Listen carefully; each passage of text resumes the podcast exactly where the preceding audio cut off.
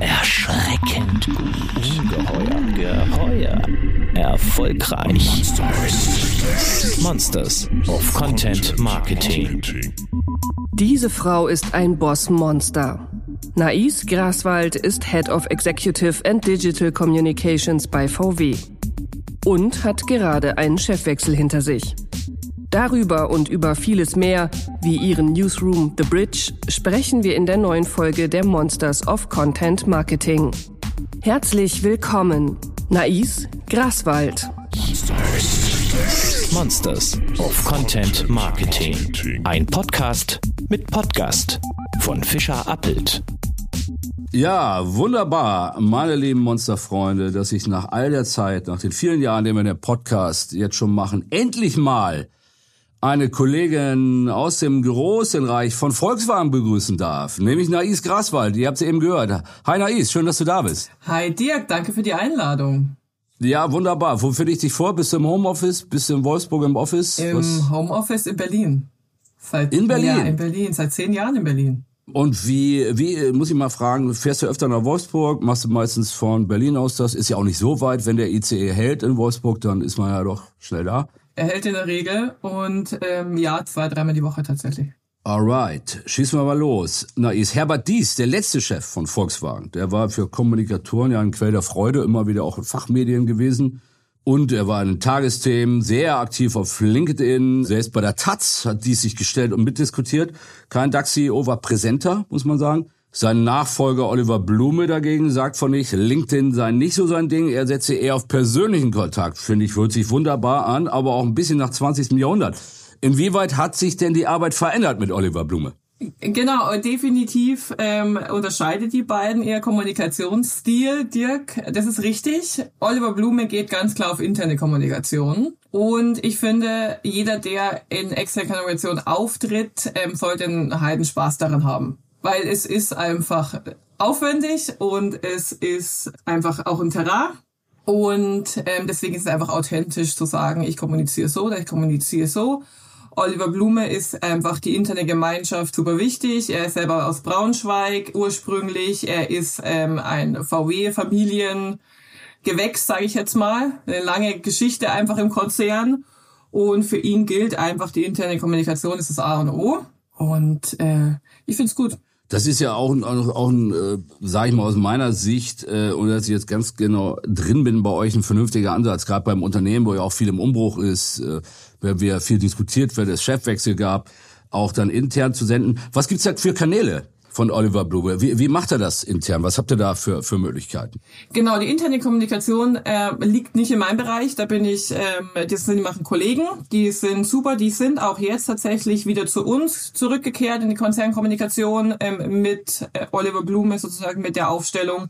Die waren davor im HR-Bereich die sind jetzt wieder bei uns ähm, und dort nutzt er einfach das klassische Intranet. Die haben wahnsinnige Abrufszahlen, muss ich ganz ehrlich sagen. Die machen das hervorragend. Kann man da so, kann man da mal Zahlen nennen auch oder haltet ihr euch da bedeckt? Weißt du das? Ich möchte da den äh, internen Kommunikationskollegen nicht ähm, vorgreifen. Ich weiß nur, dass alleine ihre App 90.000 Downloads hat.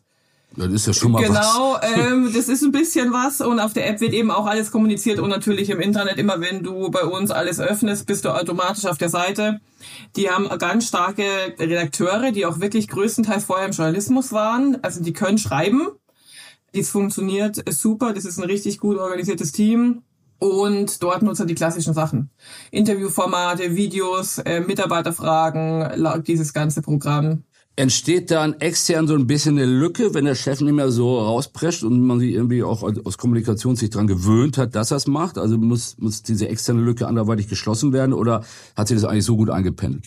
Es hat sich eigentlich weiterentwickelt. Also bei Herbert Dies war es eben schon wichtig. Es war nicht so, dass Herbert Dies die One-Man-Show wollte, definitiv überhaupt nicht, sondern er war immer dabei, dieses Orchester zu pushen. Also sozusagen, Vorstände geht nach raus, er kommuniziert, ähm, Experten für Expertenthemen, so in diesem Stil. Und Oliver Blume ähm, schließt da an. Ja, also er spricht zwar selbst weniger nach außen und gibt seine Interviews den klassischen Medien, ähm, aber die Vorstände kommunizieren einfach zu ihren Themen. Was ist bei dir, das hört sich so ein bisschen an, als würde sich der Job bei dir auch weiterentwickeln. Wir kennen das ja bei, bei VW als einer der wenigen Unternehmen oder das einzige, was ich kenne, was wie ich eine CEO-Kommunikatorin oder vorher auch Kommunikator und Kommunikatorin hatte. Ihr wart ja sogar ein Zweierteam, kommen wir gleich noch drauf und das so gepusht hat, entwickelt sich das dann eher weiter in so eine Executive-Funktion, die nicht nur auf den CEO begrenzt ist, sondern eigentlich das ganze wichtige Management, zumindest die oberste Führungsriege umfasst, die Kommunikationsaufgabe? Genau, genau. Also diese Orchestrierung, die geht auch in den digitalen Raum jetzt eben. Und das ist das, wie du sagst, wie sich der Job einfach weiterentwickelt, wie sich mein Job weiterentwickelt, was eine super spannende Aufgabe ist, wo natürlich jetzt erstmal super viel Konzeption drin steckt. Das ist für jemanden wie mich, der immer Run Run über die letzten zehn Jahre in der externen Information ziemlich rennt, ähm, eine neue Erfahrung sich ähm, sozusagen das aufzustellen, das Spielfeld aufzustellen, zu überlegen, wie kann eine Orchestrierung, wie funktioniert One Voice, ähm, aber ich find's schön, ehrlich gesagt. Das ist auch mal cool, so strategisch das zu durchdenken. Und ich habe mich auf die Suche begeben in der Kommunikationslandschaft nach DAX-Konzernen oder Großunternehmen, ja. die versuchen, ihren Vorstand zu orchestrieren im digitalen Raum. Ja. Und ich, also Dirk, vielleicht kennst du wen, aber ich habe noch niemanden gefunden. So richtig. Der das so, ja, äh, müssen, müssen Sie auch länger äh, überlegen. Äh, könnte eine bisschen längere Pause hier im Podcast entstehen, möchte ich vermeiden. Müssen wir uns nachher nochmal unterhalten. Kann ich nochmal unsere Kunden scannen, die wir da haben. Heißt orchestriert, natürlich abgestimmt, jeder hat sein Feld, über das er spricht dann genau. sozusagen. Genau, da gibt's eine Menge zu orchestrieren und es ist auch so, dass die Themen einfach so vielfältig sind und das ist das super Spannende an Konzernkommunikation per se ich sage immer so, wir machen keine Produktkommunikation, sondern wir beschäftigen uns ja mit den ganzen Transformations- und Zukunftsthemen. Das geht ja von Batterie über ESG, über tatsächlich Produktkommunikation, wenn es einen Lounge gibt, mhm. über Software, über die Carriot und dieses Spektrum einmal aufzustellen, äh, ist super spannend und ist auch komplett einzigartig in dem Konzern. Deswegen eine Menge zu orchestrieren, eine Menge heißer Themen, ähm, eine große Aufgabe. Das klingt wirklich alles nach einer Monsteraufgabe, muss ich auch sagen. Äh, machst ja nicht allein. Wie ist dein, wie, wie groß ist dein Team, mit dem du da an dieser Strategie arbeitest? An der, genau, an der Aufstellung, wir sind zwölf, die die Digitalkommunikation machen und die diese digital ähm, nächstes mal und Schwege aufbauen für die Vorstände. Das ist das gleiche Team, ähm, was davor schon hinter Herbert Dies ähm, stand, wobei man immer sagen muss, äh, es ist Michael Manns gefehlt, das ist äh, ein großer Verlust, mhm. ähm, definitiv. Genau, also sagen Michael Manns gefehlt. Und ansonsten haben wir natürlich den Punkt, es standen sozusagen nicht alle hinterher bei dies, das wird auch immer gerne falsch kommen und es ist sozusagen ein bisschen falsch ähm, wahrgenommen. Es standen zwei, drei Leute hinterher bei dies, Michael Manske, Nikolas Torke und ich. Und das restliche Team hat sich immer um die Digitalkommunikation des Konzerns gekümmert. Das machen sie auch noch heute und das ist eigentlich ganz breit, weil wir sind die VW Group. Wir haben beispielsweise auf LinkedIn über 1,3 Millionen Follower. Das mhm. ist eine Ansage, finde ich. Und da kommunizieren wir die komplette Konzernstrategie und darum kümmern sich tatsächlich die ganzen Köpfe, die da sitzen.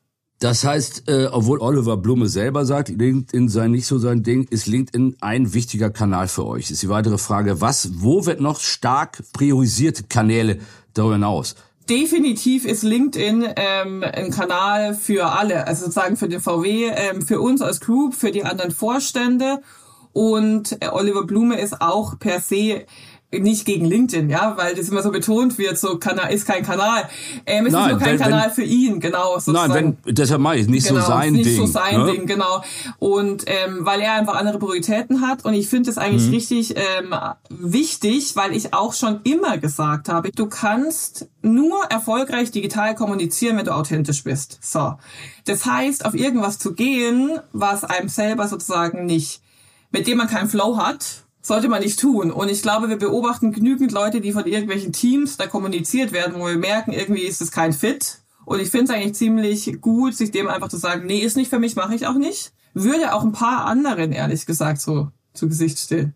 Ja, sicherlich. ähm, es wird heute äh, alles, es, es gibt Modekanäle, wir kennen das, jeder macht einen Podcast, nicht jeder kann's. Über unsere Qualität schweige ich mich hier mal aus. Ja. Außer LinkedIn, was gibt's noch? Gibt's da so ein paar ähm, Kernkanäle, wo du sagen würdest, die müssen wir noch stärker in den Fokus rücken, als sie bisher waren? Genau, also ich fand, dass Twitter einfach ein hervorragendes Potenzial hatte. Ich finde, das, was da gerade passiert, schade. Also weil das Potenzial einfach super groß war, auch für äh, CEO-Kommunikation und Vorstandskommunikation per se. Da wäre super viel Raum noch gewesen für Executive Communications ähm, auf mhm. Corporate Side, weil es einfach immer personalisierter wird und dass dieser Raum gerade schließt oder genommen wird, weil man braucht da gerade keine neue Strategie aufsetzen. Ja, also man muss sich jetzt mal das angucken. Mhm. Ähm, ist schade drum, wir machen es noch, aber ich würde jetzt nicht sagen, dass irgendjemand ein neues Profil eröffnen sollte. Und was für uns auch super spannend war, ähm, war Reddit. Da fehlt uns einfach gerade die personale Stärke. Ich finde Reddit super spannend, das mehr zu bespielen, weil wir eben aus Konzern auch in diese Software Autonomous Driving Richtung gehen weil es einfach super spannend ist. Okay, da, also wen erreicht ihr da? Aus Employer Branding Sicht, Programmierer und Software und IT und Tech genau, Freaks sozusagen, genau. die für euch wichtig sind, auch als als Mitarbeitende, ne? Aus Mitarbeitende und für die Glaubwürdigkeit. Also wenn du dich sozusagen ja. zu, zu einem Tech-Konzern entwickeln willst, beziehungsweise zu einem techieren Konzern entwickeln willst, ist einfach die Glaubwürdigkeitsfrage relevant. Und da finde ich Reddit einfach, da ist die Zielgruppe. Mhm. Wir haben TikTok eröffnet als Konzernkanal. Ähm, haben uns Wie sind die Erfahrungen? Super gut. Total überraschend. Wir waren am Anfang super zögerlich mit, kann man dort Strategie kommunizieren? Das, Wie macht ihr das? Indem wir sie einfach sehr, sehr kreativ übersetzen ja, ähm, indem wir äh, Menschen über beispielsweise bei Sustainability über Erdbälle über den Planeten springen lassen oder Batterie grafisch ähm, irgendwie du durch eine Batterie saust zum Beispiel. Mhm. Ja, also dass es halt einfach wirklich sehr, sehr kreativ übersetzt wird. Das ist eine Challenge, deswegen produzieren wir leider nicht in der Frequenz TikToks, wie wir es gerne wollen. Aber es ist ein Raum, der super gut funktioniert. Da waren wir selber überrascht. Genau, kann ich nur empfehlen. Klassische Medienarbeit. Du bist für digitale Kommunikation und äh, CEO bzw. Executive zuständig, äh, nicht unbedingt für PR, aber wie wichtig bleiben die klassischen Medien für euch? Ist super wichtig, weil man sich trennen kann. Ich finde es immer so interessant, wenn man vom Presse und vom digitalen Raum spricht. Wenn ich mir Twitter und LinkedIn ansehe, dann sind da ja überall Journalisten. Ja. Ja, und werden auch zitiert. Und Twitter, LinkedIn genau, wird dann auch, ja? Genau, es ist mittlerweile ja überschneidet sich ja massiv und nichts, was ich dem äh, was ich in der Presse sage, bleibt in der Presse, sondern äh, findet einfach digital und auch auf Social Media bei anderen Stimmen statt und so auch umgekehrt. Deswegen sehe ich das entweder oder immer ein bisschen schwer. Was definitiv ein Punkt ist, wo ich sagen würde, es ist eine Sache, gehe ich auf ähm, lokale Presse oder international. Mhm. Das ist sowas, genau, aber auch da ist die Arbeit weiterhin sehr gut. Das ist kein Entweder-Oder, es geht Hand in Hand. Und was super spannend ist, tatsächlich, ist, dass ja unsere Sprecherinnen, die sozusagen die Vorstände betreuen, auch die LinkedIn-Kanäle betreuen. Das heißt, die kennen auch nicht die hm. Trennung von sie machen Pressearbeit nee, oder klassische nein. Medienarbeit, sondern die schreiben genauso den LinkedIn-Beitrag, wie sie die, dem Journalisten antworten. Ja, idealerweise spare ich durch den LinkedIn-Beitrag ja auch eine Aussendung an die Presse, weil der Journalist eh gut beraten ist, den LinkedIn-Account des Managers zu verfolgen, nicht? Und dann zwei Fliegen mit einer Klappe schlage, sozusagen. In Zeiten von Synergien ist das ja auch immer ganz praktisch. Ich hoffe, dass sie es tun. Ja. ja. Kommen wir nochmal zu dir persönlich. Finde ich ganz spannend, weil ich auch im Tagesjournalismus weiß, wie man da täglich tickt und raushaut und direkt Erfolge sieht und brennt und dann auf einmal sich der großen Strategie widmet und im Hintergrund arbeitet. So ein bisschen hat sich das so angehört, was du geschildert hast. Ist das eine Umstellung für dich gewesen? Ja, definitiv. Ja. Aber kommst du mit klar? Ich, äh, ja, ja, und ich, ähm, mittlerweile, ich lerne es zu genießen. Genau. Ja weil es eine andere Art ist zu arbeiten. Man kann sehr langfristig planen, man kann sich mal mehr Zeit geben, man kann mal drei Takte länger nachdenken. Hm. Ähm, ist auch schön. Ähm, gehen wir noch mal ein bisschen zurück. Du hast Michael äh, erwähnt. Michael Manske in der Branche ist ja bekannt, macht seit einiger Zeit im Konzern was anderes bei euch. Ihr den CEO eine Zeit lang zu zweit betreut, dass er dich verlassen hat, in Anführungsstrichen. Äh, war das ein Schock? Warst du da ein bisschen, wow, jetzt muss ich es alleine machen? Äh, große Aufgabe oder äh, bist du eigentlich schnell beklargekommen? Bin ich definitiv schnell damit klargekommen, weil Michael und ich einfach auch ein super gutes Tandem waren. Da war jetzt nicht viel, dass ich nicht wusste, was jetzt zu tun ist. Da war auch einfach Michael immer super. Also zum Thema Empowerment oder Distanz, da waren wir einfach sehr close äh, und sehr nah und deswegen äh, wusste ich, was er tut und in welche Fußstapfen ich da drehte.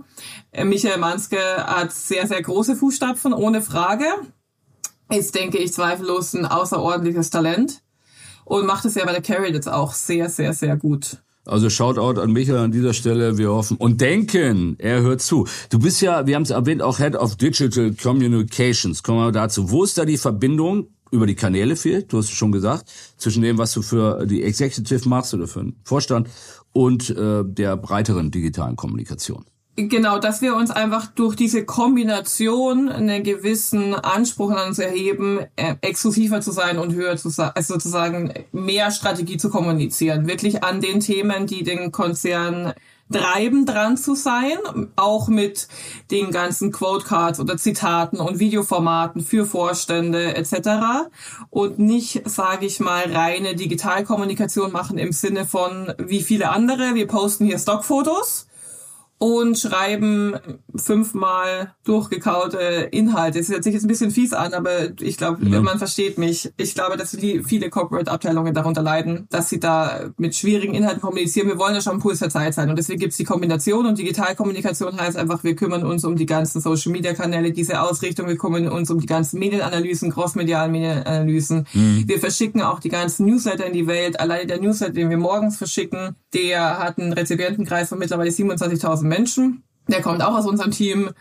Wir machen alle Event-Analysen crossmedial, also sozusagen wie groß waren auch die Reichweiten, wie sind die Target Group im Netz, das gehört auch alles dazu. Also wir reden hier nicht nur von Social Media, deswegen heißt es auch Digitalkommunikation, sondern wirklich von dem großen Rahmen ähm, und auch von der Visual Kommunikation. Die 27.000 Abonnenten, was für ein Newsletter ist das, Nais? Die 27.000 ähm, erhalten ein Newsletter, der crossmedial ähm, aufgesetzt ist. Das heißt, wir bringen da alles über Print, Social Media, die Posts unserer Vorstände etc. Ein schönes Roundup auf dem Frühstückstisch das redaktionell aufgesetzt ist. Das heißt, es gibt auch eine Einordnung zur Strategie, die heißt What does it mean for us? Und dann kriegt man eben eine kleine Guidance, wie das zur Strategie passt bei all den verschiedenen Themen, die in diesem Newsletter aufkommen. Vor einem Jahr hast du mal gesagt, äh, ein Weltkonzern äh, wie VW sei ein Geschenk, wenn man in der Kommunikation arbeitet. Es hört sich so an, als sei es immer noch so. Wolfsburg hat die noch nicht geschafft, oder? Nee, Wolfsburg hat mich noch nicht geschafft. Dafür sind die Themen zu gut. Ja, muss man ganz ehrlich sagen, äh, die ja. Themen, ich finde die Themen einfach Battery and Charging und Software sensationell spannend. Ja. Äh, das ist einfach, da ist man der Puls der Zeit, was sich da tut, weltweit, ist einfach super spannend und dabei irgendwie dabei zu sein, ist äh, super spannend. Auch wenn Wolfsburg natürlich und die Bürokratie, es ist eine Challenge, aber wenn man aus dem Bundesministerium kommt, dann ist man ja schon einiges gewöhnt. Genau, kommen wir jetzt mal zu. Du hast nämlich früher im doch sehr bekannten Neuigkeitenzimmer des Verkehrsministeriums unter dem Minister Andi Scheuer gearbeitet und machst jetzt in äh, Wolfsburg Newsroom The Bridge. Kannst du dir mal ein bisschen vorstellen für unsere für unsere Hörerinnen und Hörer? Was sind die Prinzipien? Ist er eher virtuell? Gibt es einen richtigen Newsroom? Fass das doch mal zusammen, bitte. Gerne. Äh, grundsätzlich, ich halte mich da an die Mosche äh, Aussage mit der Newsroom be äh, beginnt im Kopf. Christoph Moss hat es immer gesagt, dem schließe ich mich ja, an. Das heißt, wir haben... Der Newsroom Meister. Genau, der Newsroom Meister in dem Sinne haben wir nicht mit der Architektur angefangen. Ja, ich halte mhm. nichts davon, dass wenn man einen schönen Raum baut, dann alle reinsetzt und der gleiche Workflow ist wie vorher.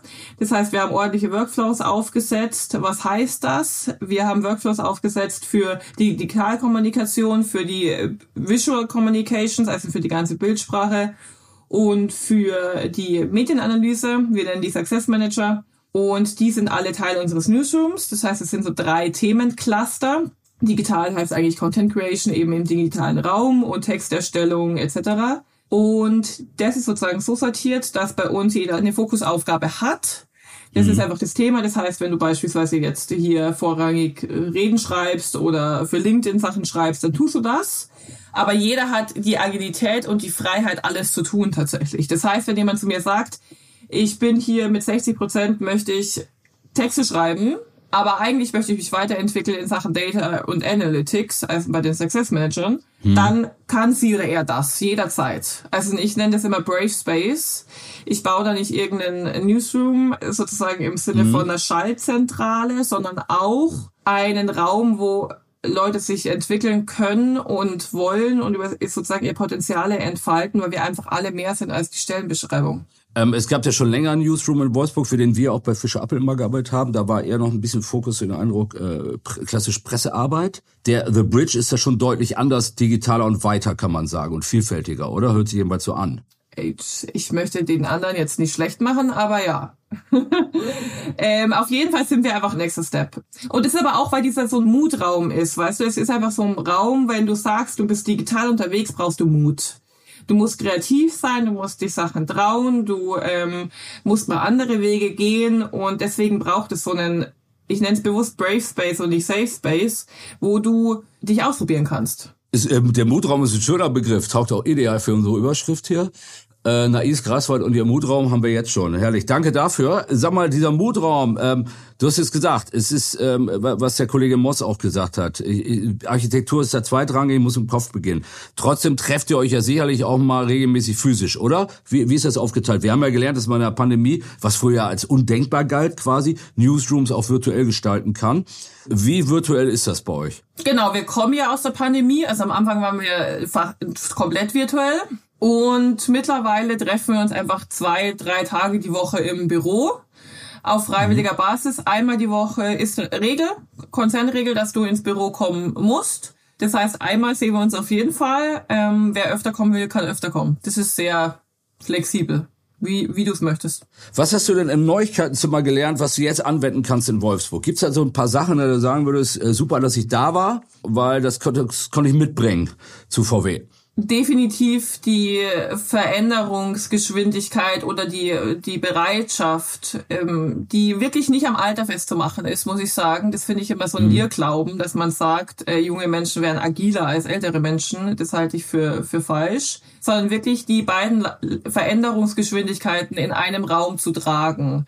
Wenn du, wenn du Veränderungen anstößt, dann hast du einmal diese Gruppe, die schreit, juhu, gerne, ich laufe mit. Und du hast natürlich die, die eher zurücktreten und sich das erstmal angucken. Und dass man die bei so einem Run einfach nicht vergisst. Dass man nicht so weit vorläuft, dass man sie nicht mehr mitnimmt. Das war im Verkehrsministerium schon eine Challenge. Und ist natürlich auch bei Volkswagen eine Challenge. Ich glaube, das ist in jedem Raum mit einer hohen Erfahrungsdiversität, sage ich jetzt mal, mhm. Eine Aufgabe. Und das konnte ich definitiv mitnehmen, ja. Nun schreibst du im Gegensatz zum CEO, ich komme auch nochmal drauf zurück, auf das nicht sein Ding, Zitat, ähm, selber ähm, sehr gerne und äh, auch durchaus sehr öffentlichkeitsstark auf, auf LinkedIn mit vielen Interaktionen. Geht da um Themen wie Leadership, Persönlichkeitsentwicklung, so, so klassische LinkedIn-Themen. Was treibt dich dazu, dich da zu offenbaren? Also was ähm, ist das so dein Ding, auch da durchaus sehr persönliche Einblicke zu geben? Ähm, ist LinkedIn da ein idealer Kanal? War das schon immer ein Impuls von dir, wo man mit LinkedIn einfach eine tolle Plattform auch gefunden hat? Sendest du da auch? Hast du immer VW im Hinterkopf oder geht's da echt um dich persönlich? Wie würdest du das skizzieren? Mehrere Fragen dir hintereinander. Ja, genau, ja, ich genau, weiß, ich, ich weiß. Genau, ich, ich fange. Sorry dafür. Alles gut. Ich fange mal mit den Themen an. Ähm, ja. Genau, zu den Themen tatsächlich sind es ähm, meine Herzensthemen per se. Ich habe auch eine Coaching-Ausbildung gemacht über eineinhalb Jahre, wo ich mich wirklich damit beschäftigt habe, professionell. Ich weiß, viele nennen sich Coach, aber ich habe da sozusagen wirklich eine Ausbildung auch gemacht und ähm, liebe einfach dieses Thema. Da kommen wir auch, das ist auch die Connection einfach zu dem Brave Space, zu dem Mutraum, wie du ihn äh, genannt hast. Und das ist einfach, das ist mein Thema. Ich finde das eigentlich unglaublich mhm. wichtig. Ich habe das schon seit Kindertagen tatsächlich. Ich liebe Potenzialentfaltung. Das ist äh, mein Bücherregal, wenn du das siehst, ja. quillt über. Äh, ja. Genau, das ist einfach so mein Thema. Deswegen schreibe ich darüber, warum ist LinkedIn der ideale Raum für mich? Ganz ehrlich, weil, weil man da so viel schreiben kann. Auf Twitter würde ich das ja gar nicht unterkriegen. Das stimmt, das ja. stimmt. Der LinkedIn ist der Retter des Longreads sozusagen. genau, ja? genau, genau. Und ich, äh, genau deswegen ist es einfach sozusagen der richtige Raum für mich. Ich sollte mich auch definitiv kürzer halten, wenn ich jemanden beraten würde. Wie man auf LinkedIn schreibt, würde ich mich selber kritisieren und sagen, na Is, du schreibst zu viel. ähm, aber ich schreibe einfach unglaublich gern. Da kommen wir auch zum zweiten Punkt. Neben den Themen schreibe ich per se gerne. Und mhm. das ist das, was ich einfach, ähm, das macht mir tatsächlich einfach Spaß. Und dritte Frage, habe ich VW im Hinterkopf? Natürlich. Klar, wär, es wäre Quatsch, wenn, wenn ich sage mhm. nein. Mhm. Ja, aber es hindert mich, also es ist ja kein, genau, es steht sich ja nicht entgegen. Aber es ist, du, es zahlt jetzt nicht auf irgendwelche VW-KPIs ein, sondern nee. es ist ein Herzenswunsch genau, und thematischer genau. Fokus von dir, dich zu äußern. Genau. Muss ich mal anknüpfen, du schreibst gerne, mache ich auch, äh, sehe aber äh, teilweise mit Bedauern, dass bei Kunden immer mehr dieser Hang zum extrem snackable Content da ist. Texte sehr schnell als zu lang angesehen werden. LinkedIn ist da eine Ausnahme. Siehst, machst du denn äh, die Tendenz auch bei euch aus oder, ähm, oder machst du sie aus und sagst, geht nicht anders, ist begrüßenswert oder ähm, ist meine Befürchtung da, meine Sicht wird doch subjektiv und übertrieben? Ja, nee, es wird schon sehr snackable. Also man sieht es ja in den Zahlen, wie die Aufmerksamkeitsspanne sich reduziert. Also ich mag es nicht, wenn wir uns komplett auf dieses snackable runter reduzieren. Den Kurs, den wir fahren, was ich immer empfehle bei, bei uns im Team, macht es so, dass man in den ersten zwei Zeilen die Message mitkriegt für die Leute, die Snacks wollen. Da machen wir einen Absatz. Und dann kommt noch mal ein bisschen mehr Text für die Leute, die noch mehr lesen wollen, wenn es möglich ist, wie zum Beispiel auf LinkedIn. Gleiches auch auf, auf Twitter eigentlich versuchen wir das auch mal mitzukriegen. Also wir versuchen eine gesunde Balance. Mhm. Wir haben aber einen Informationsauftrag als Strategie, auch einfach als sozusagen Konzernkommunikation. Mhm. Und da können wir nicht einfach nur rausballern, was funktioniert. Also da bin ich auch kein Fan davon. Es muss immer Strategiebezug haben. Das muss ich auch mal sagen. Das finde ich immer. Ich finde niemals, niemals nur auf Reichweite. Das mhm. ist kompletter Quatsch ist auch der erste ähm, neben Snackable andere Schlagwort, das ihr zum ersten Mal im Podcast erwähnen, aber es geht kein Weg mehr dran vorbei. ChatGPT. Ja. Setzt ihr das schon ein? Nee. Wie ist nee. das bei euch? Aber ihr schaut euch an, würde ich mal annehmen. Ähm, ob man ich ein glaube, oder wie viele man spielt damit, oder? Also ich glaube, ja. jeder spielt so ein bisschen damit und versucht mhm. es, aber das ist eher, glaube ich, privat. Genau, also in dem Kontext, äh, wir schreiben schon ähm, selbst und haben auch unsere Agenturen und Meinst genau. du, es wird gewisse Dienstleistungen bei euch automatisieren, Produktion? Wenn man Konzernstrukturen kennt, dann glaube ich, dass das noch ein sehr langer Weg ist. Gut, das äh, wird viele Content Creator freuen. Oder Menschen, die sehr gerne Pressemitteilungen schreiben. Nochmal zu dir persönlich. Du warst ein 30 unter 30 Talent. Es sieht so aus, als sei Kommunikation irgendwie schon immer so dein Ding gewesen. Wusstest du früh, dass du da rein willst oder bist du als ehemalige Bundestagsmitarbeiterin, die du auch warst bei, bei Andi Scheuer, da quasi reingerutscht? Ich bin früher reingerutscht, aber reingerutscht circa ist die richtige Formulierung. Ja, gut. Ähm, ja. Genau, aber ich bin tatsächlich im Politikwissenschaftsstudium. Ich habe an der FU in Berlin Politikwissenschaften mhm. studiert und da ähm, reingerutscht, weil ich mich unglaublich fasziniert habe für Political Campaigning. Mhm. Ähm, und diese psychologische äh, Komponente, die einfach drin ist und die neurowissenschaftliche Komponente und das Priming und Framing und was es nicht alles für, für yeah. Theorien und Buzzwords gibt. Und so kam ich in die Kommunikationswelt, weil ich einfach angefangen habe, politische Kampagnen zu analysieren. Und so kam ich auf die digitale Welt, weil ich super viel US-Campaigning analysiert habe. Und das mhm. natürlich sehr früh sehr digital war und damit sehr neu. Mhm und damit der Forschungsraum war. Und so bin ich da reingerutscht, ja. Genau. Also ein Political Animal, kann man sagen. Ja. Bereust du inzwischen nicht mehr in der Politik zu sein, auch wenn VW natürlich ein Konzern ist, der näher an der Politik ist durchs Land Niedersachsen als andere. Bist ja doch nicht mehr im Berliner Betrieb. Äh, vermisst man da was? Ab und an definitiv. Ja, also ab und an definitiv. Ich glaube, jeder, der mal in der Politik war, weiß, dass es irgendwie so eine kleine, kleine Droge ist, die man da einmal geschnuppert hat. Aber ich muss auch sagen, dass ein DAX-Konzern oder ein Konzern per se ja auch so viel gesellschaftlichen Auftrag und Verantwortung und die Themenvielfalt so groß ist und die Bedeutung so groß ist, dass das sich sehr, in sehr, sehr, sehr vielen Dingen gleicht. Du hast dem PR-Report mal gesagt, dass der Hang zum streitlosen Konsens fatal sei. Den hattest du ausgemacht. Der, das ist etwa zweieinhalb Jahre her. Also ein bisschen so ein, so ein Zitat wieder dem smoothen Verharren in seiner Bubble. Ähm, hat sich seitdem da was getan? Streiten wir uns wieder mehr oder siehst du eigentlich die Tendenz noch ver verhärtet in den letzten zweieinhalb Jahren? Ach nee, ich glaube, wir streiten mehr. positiv auch. Äh, ähm, äh, ein positiver Streit, ja? Äh, ja, ich muss sagen, ich muss sagen, ich glaube nicht, dass alle, also das ist mittlerweile viele einfach auf dem Zahnfleisch laufen, gesellschaftlich auch. Ich glaube, wir sind mittlerweile alle einfach so ein bisschen durch. Ähm, deswegen würde ich sagen, äh, gut geführte Diskussion wäre mir lieber als mancher Streiter sozusagen, der gerade läuft. Das, ich meinte, genau, ich finde ja auch Konsens, Konsens per se ähm, langweilig und auch mhm. nicht zielführend. Ähm, aber deswegen muss man ja nicht streiten. Ja, da ist ja noch viel Raum dazwischen. Diskutieren. Genau, diskutieren. Da. da. ist ein Gefühl, gut, äh, gut geführte Diskussion. Die fehlt mir noch immer. Mhm. Und äh, genau, eine, eine, eine gute Freundin von mir, Jasmin Ebarek, hat auch ähm, Buch geschrieben über radikale Kompromisse. Mhm. Es geht auch so ein bisschen in diese Richtung. Ich glaube, so ein bisschen mehr, so eine bisschen größere Diskussionskultur würde uns ähm, allen immer noch gut tun, ja. Zumal dieses Wir gehen auf ein Zahnfleisch, so richtig ist ja noch keine Lösung in Sicht, wann dieser Zustand beendet sein wird, oder? Wenn man mal das analysiert derzeit im März 2023, nicht? Nee, nee, ich hoffe, ähm, ich hoffe uns allen, dass es, genau, dass es immer besser wird, aber man kann es nicht mehr absehen. Na, es passt, genau, man kann es wirklich nicht mehr absehen. Gut, äh, abschließende Frage geht auch in die Zukunft. Was wir vielleicht dann absehen können, sind persönliche Ziele. Also Scheuer ist weg, über den wir eben gesprochen haben. Dies ist weg, du bist noch da. Wo soll es hingehen? Was sind deine persönlichen Ziele, wenn die Strategie erstmal umgesetzt ist, an der du arbeitest? Wo willst du langfristig hin? Ähm, für mich geht's definitiv langfristig auch in diese Entwicklung, was ich, äh, was ich ansprach, äh, Potenzialentfaltung, ähm, dieses Thema mit dem Brave Space. Ich glaube, Transformation braucht gute Guidance und genau die Erfahrung, die ich gemacht habe mit dem alle mitnehmen, ja, und diese unterschiedlichen Geschwindigkeiten zu tragen ähm, und da den Raum zu geben, das ist einfach mein Thema. Das hat man jetzt schon gesehen. Ich habe jetzt den ersten Newsroom aufgebaut und jetzt den zweiten. Die Erfahrungen wiederholen sich, dass das einfach so weitergeht und ich aus den Erfahrungen äh, langfristig was machen will.